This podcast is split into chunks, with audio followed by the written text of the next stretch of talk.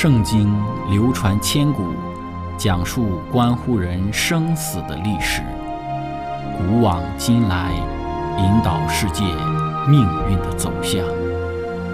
圣经历经风雨，见证真爱永恒的真理，惊天动地，拯救堕落罪孽的生灵。圣经荡气回肠。感动铁石心肠的生命，坚往之来，翘首以待基督的复临。希望福音广播电台圣经系列解经节目开卷有益，让我们翻开这本千古奇书，去领悟其中可以扭转人生的真理。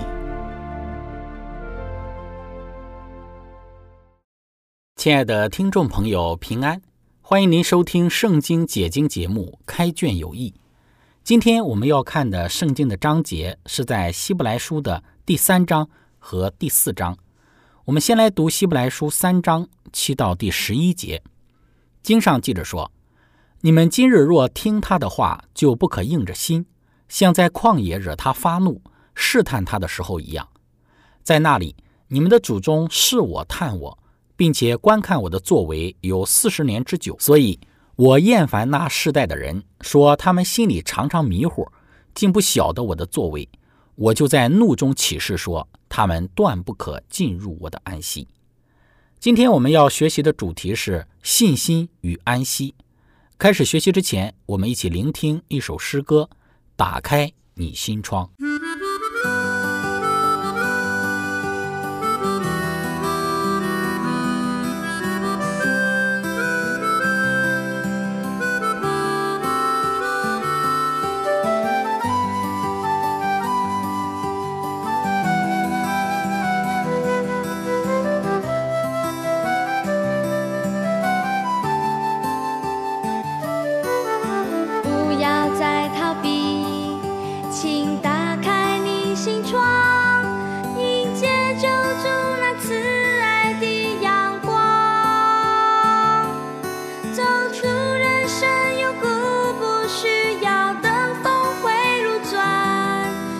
是你阴霾全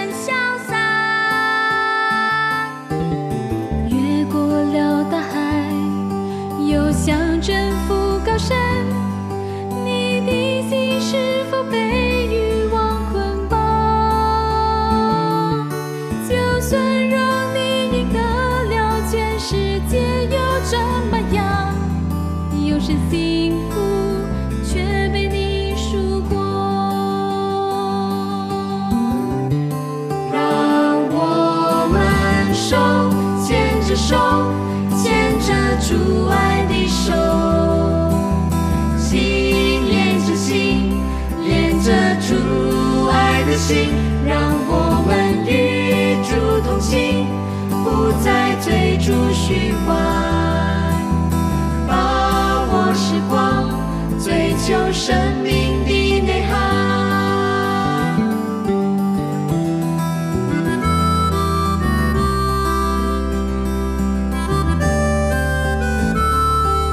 不要再逃避，请打开你心窗。迎接救主那慈爱的阳光，走出人生有苦，不需要等峰回路转，主的使你阴霾全消散。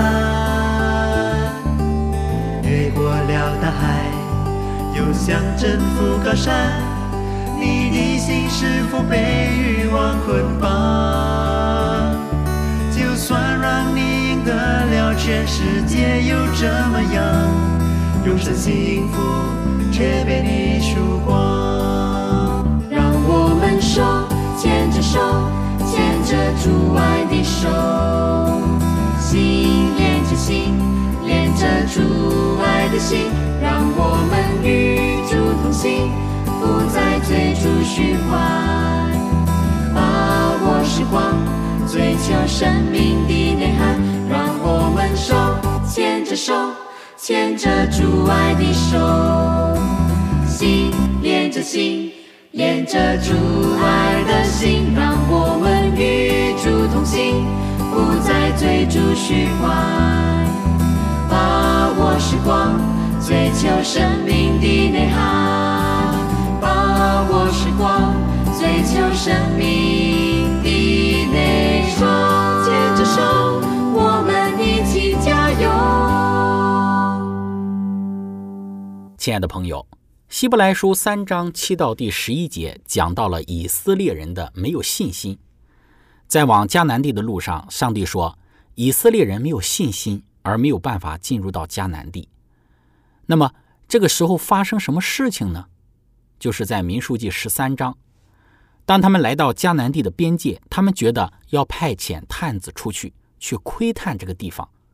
民书记十三章一到第二节，耶华小谕摩西说：“你打发人去窥探我所赐给以色列人的迦南地。他们每支派中要打发一个人，都要做首领的。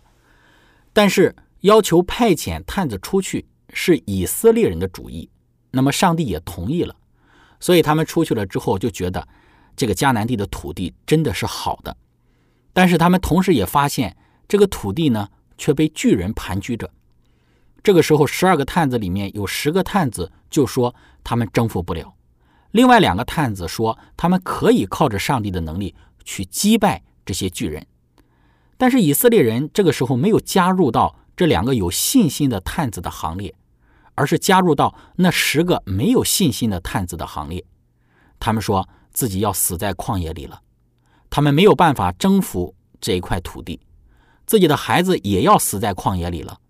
于是，他们决定找一个新的领袖回埃及去。这就使得上帝很不喜悦。这个时候，两个有信心的探子，就是加勒和约书亚，呼吁他们可以上去得胜。他们两个人鼓励当时的以色列人去靠着上帝上去征战。但是这个时候呢，此时的以色列人却决定要将这两个有信心的探子加勒和约书亚打死。在决定要将这两个人打死的时候，上帝的荣光就闪现在圣所之中，然后说：“这些人不可以进入到迦南地。”我们来反省和思考一下，在这个整个故事之中，以色列人他们的一些表现。我们会问：以色列人怎么可能会没有信心？他们在晚上会看到上帝的火柱，每一天早上，上帝会给他们降下马拿。然后他们缺水的时候，上帝会使磐石流出水来解他们的渴。上帝在那个时候也帮助他们击败了当时强大的敌人亚摩利人。以色列人在什么都不用做的情况之下，上帝为他们预备了一切。上帝很清楚地说，他要带领以色列人进入到迦南地，这是我们要很清楚了解的一个主题。上帝给了足够的证据来去使他们对上帝有信心。上帝有足够的证据，也让今天的我们有信心。但是，上帝不会把所有怀疑的可能性都移除。我们要聚焦在上帝那里。那些聚焦在一些怀疑的理由上的人，最终他们会离弃上帝，因为他们信心的缺乏，以色列人就得不到安息。那么，在这个地方，我们就要问第二个问题：什么是安息？以色列人进不了迦南地。希伯来书第三章中说到，以色列人进不了迦南地。就是得不到安息。那么这个安息是什么呢？根据《生命记》十二章一到十四节，这里提到了在迦南地这块土地得安息的意思是什么？首先，第一就是毁坏、打碎迦南地的偶像；第二就是赶逐迦南地的敌人；第三就是在上帝命定的地方敬拜上帝，在上帝选择的地方献祭给他；第四就是将奉献。带到上帝指定的地方，不被仇敌扰乱，安然居住。我们通常认为，以色列人进入到迦南地就会享受安息和太平。但是在这里要提到一些的要求，就是要毁坏、打碎偶像，要赶逐迦南地的敌人，要上帝选择一个地方作为他的居所，然后以色列人要去到那个地方献祭奉献。为什么这是重要的呢？以色列人在约书亚的带领之下进入到了迦南地，但是圣经当中却讲到，他们却没有享受到安息。进入安息，并不是仅仅进入到这个土地迦南的这个土地上，土地只是一个让安息有可能的背景，但是为了要使安息有可能得到的话，就必须要打碎迦南地的偶像，驱赶迦南地的仇敌，让上帝居住在他们中间。所以这个与安息日很相像。从日落到日落的安息日，安息日只是一个背景，并不代表安息日它就是一个安息。必须要有一个与上帝私人的亲密的关系的时候，你才能够经历到安息日里的安息。正如安息日，它只是一个暂时性的框架。为了能够享受安息日的安息，必须要对上帝有信心。土地在一个背景上的含义。要想得着安息，就必须要遵循这些条件，就是赶逐仇敌、打碎偶像等等的。这是约书亚为什么没有带领以色列人进入到安息，因为这些条件没有达到，他们没有彻底的赶逐仇敌，没有打碎迦南地的偶像，他们也没有在迦南地用心的去敬拜，向上帝献祭。在希伯来书当中说到了今天。希伯来书三章第七节，圣灵有话说：“你们今日若听他的话，今日是什么意思呢？”我们一提到今天，好像似乎指的就是时间，但是在希伯来书当中的“今日”还有一个特别特殊的含义。这个词在之前有提到过，在希伯来书当中一章第五节：“我今日生你。”这个是耶稣登基为王的时候，耶稣在登基的时候，就是旧时屋时代的开始。所以这边讲到说，若听他的话，这代表上帝之前在说话。上帝之前说了什么？希伯来书一章五到十四节说到了，耶稣是上帝的儿子，今日生你，天使要敬拜，王座到永远，世界被创造，这世界要毁坏，可是基督永不会改变。说到了这个要坐在我的右边，使仇敌做脚凳。你们要听之前这些事情。上帝使基督为王，坐在上帝的右手边。我们要接受基督为王，基督为统治者。他是要带领我们进入到安息的那一位。耶稣这个名字是希腊的约书亚的名字。耶稣是带领我们进入安息的真正的约书亚。所以你们今日若听他的话，代表的是救赎时代的开始。以色列人在旷野的时代是一个悖逆的时代，因为他们经历了上帝的照顾和拯救。但是他们却不信上帝，所以他们就成为了圣经中不信和悖逆的象征。在希伯来书三章一到第六节有一些的比较。三章一到第六节说：“同盟天朝的圣洁弟兄啊，你们应当思想我们所认为使者为大祭司的耶稣，他为那设立他的尽忠，如同摩西在上帝的家中全然尽忠一样。他比摩西算是更配多得荣耀。”好像建造房屋的比房屋更尊荣，因为房屋都必有人建造，但建造万物的就是上帝。摩西为仆人，在上帝全家诚然尽忠，为要证明将来必传说的事；但基督为儿子，治理上帝的家。我们若将可夸的盼望和胆量坚持到底，便是他的家了。我们看到耶稣基督的忠心，他比摩西还要忠心。保罗让我们去思想耶稣基督的中心。接下来就说到，我们是耶稣所建造的房屋，我们也要忠心。希伯来书三章第六节，但基督为儿子治理上帝的家。我们若将可夸的盼望和胆量坚持到底，便是他的家了。因此，耶稣是忠心的，我们是他所建造的房屋，所以我们也要忠心。我们要记得。诗篇九十五篇是一个警告，也是一个鼓励。九十五篇的作者说到要小心。撒母耳的时代因不忠心没有办法进入到迦南地的话，你们也要小心，也可能没有办法进入到安息。大卫要求我们进入到他的安息，代表的就是安息，它是开放的，仍然有机会去进入的。我们要用尽一切的力量进入到那安息。我们要从这两个方面来看待诗篇的九十五篇。在进入诗篇九十五篇之前，我们要更小心的来看希伯来书的三章第七节。在英文之中，三章第七节的开头有“因此”这个词，也就是说，第七节是接续第六节的这个内容往下讲的，也就是接下来的内容是建立在耶稣基督建立的基础之上。也就是第一和第二章的内容之上。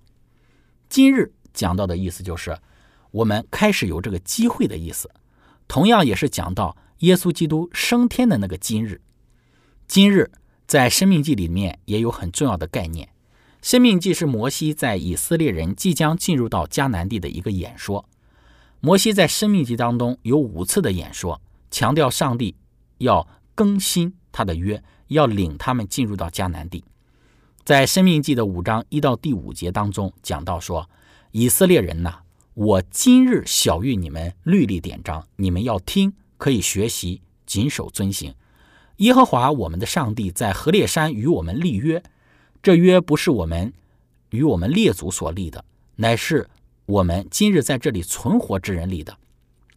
耶和华在山上从火中面对面与你们说话。”那时，我站在耶和华和你们中间，要将耶和华的话传给你们，因为你们惧怕那火，没有上山。所以，摩西在这里讲到了一个非常奇妙的事情：以色列人当时在摩押这个地方，在更新这个约的时候，就如同在西乃山上上帝说话一样。今日，同时也代表着与上帝约的一个更新的时刻。以色列人继承了至少两件事。第一件事。摩西提醒以色列人，提醒他们从埃及蒙拯救。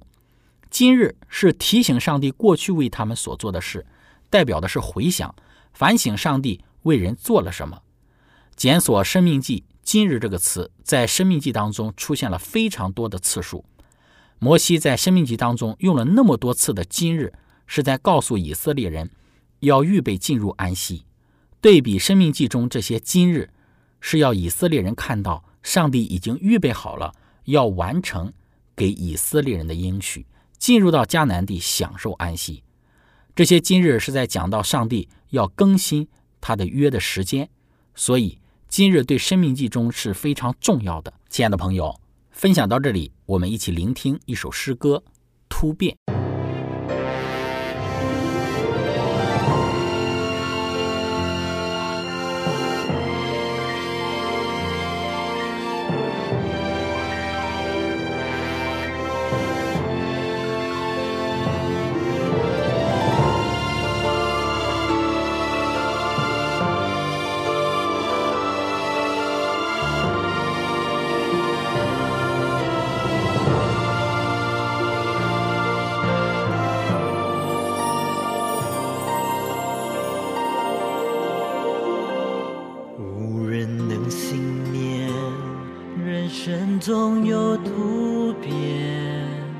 坠入深渊，可在顷刻之间。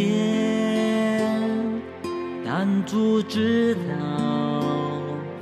我们的极限，早已刺向够用的恩典。痛苦是短暂，上次却是永。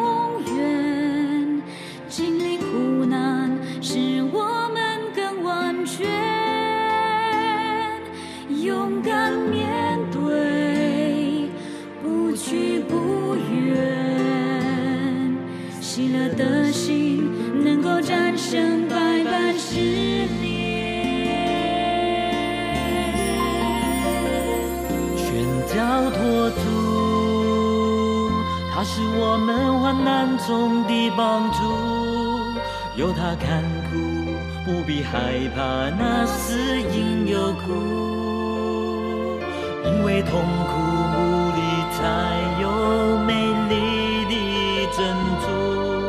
再辛苦，你要坚持忍耐，并全力以赴，全交托住。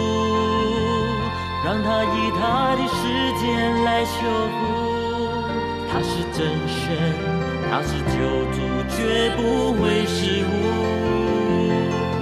只管淡定在他所赐的救恩之中，有一天你会欢呼赞美主。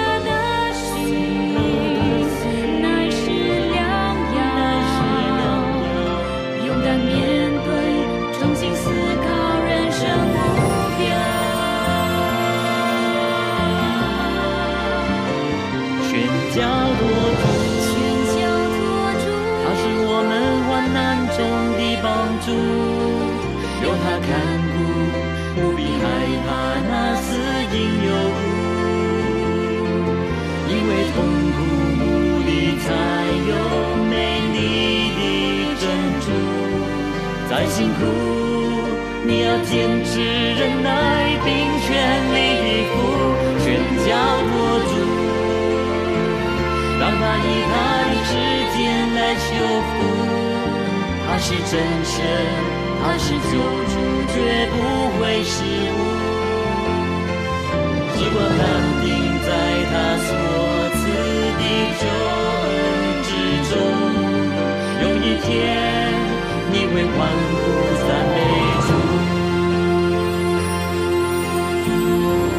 全家托住，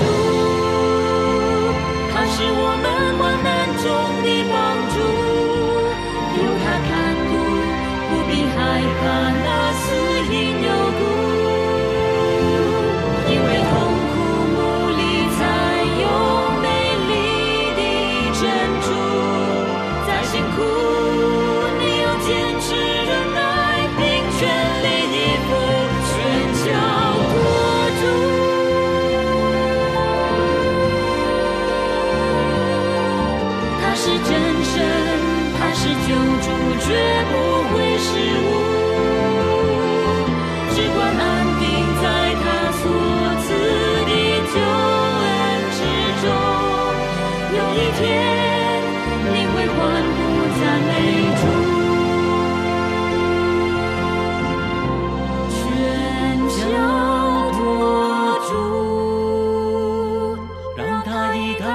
时间来修复。他是真神，他是救主，绝不会失误。只管安定在他所赐的救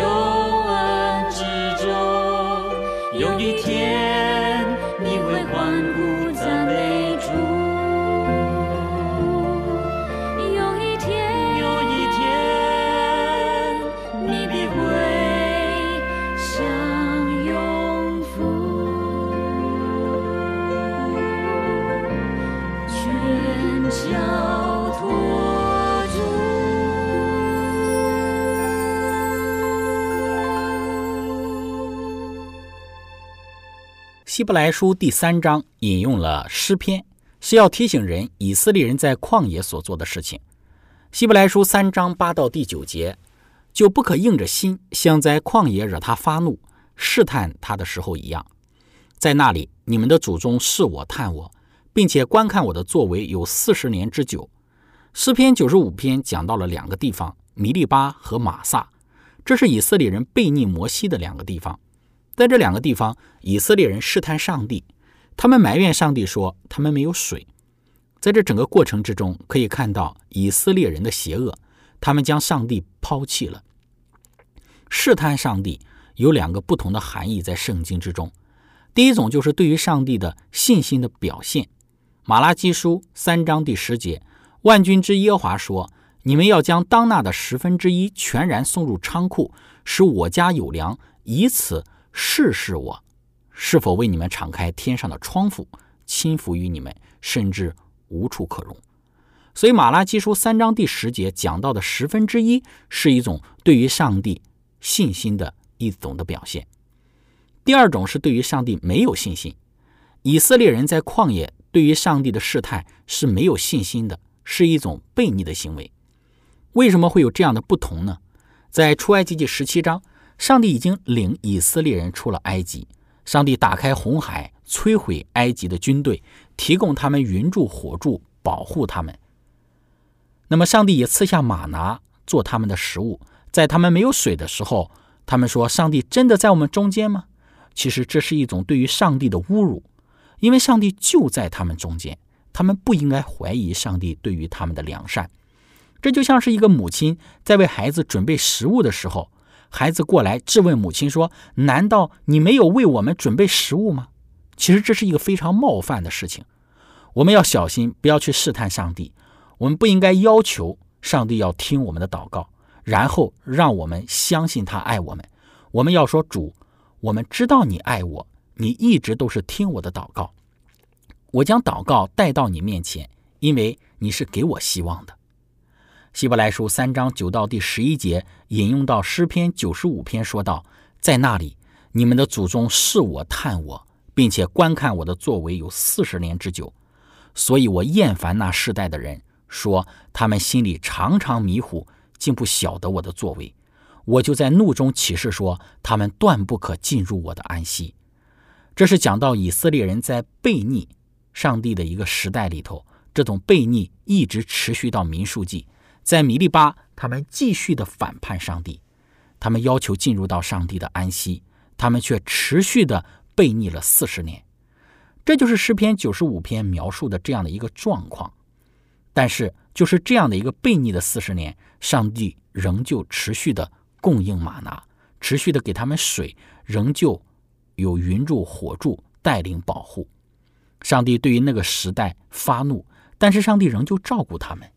同样的事情也发生在我们身上，我们悖逆不听话，但是上帝仍旧给我们生命，给我们呼吸，我们仍旧在领受他赐给我们的福气。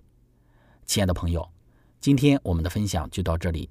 最后，如果您想与我们有更多的互动，欢迎您写电子邮件给我们，我们的电邮地址是 z h i c h e n g at v o h c 点 c n。感谢您。愿上帝赐福您，我们下次节目再见。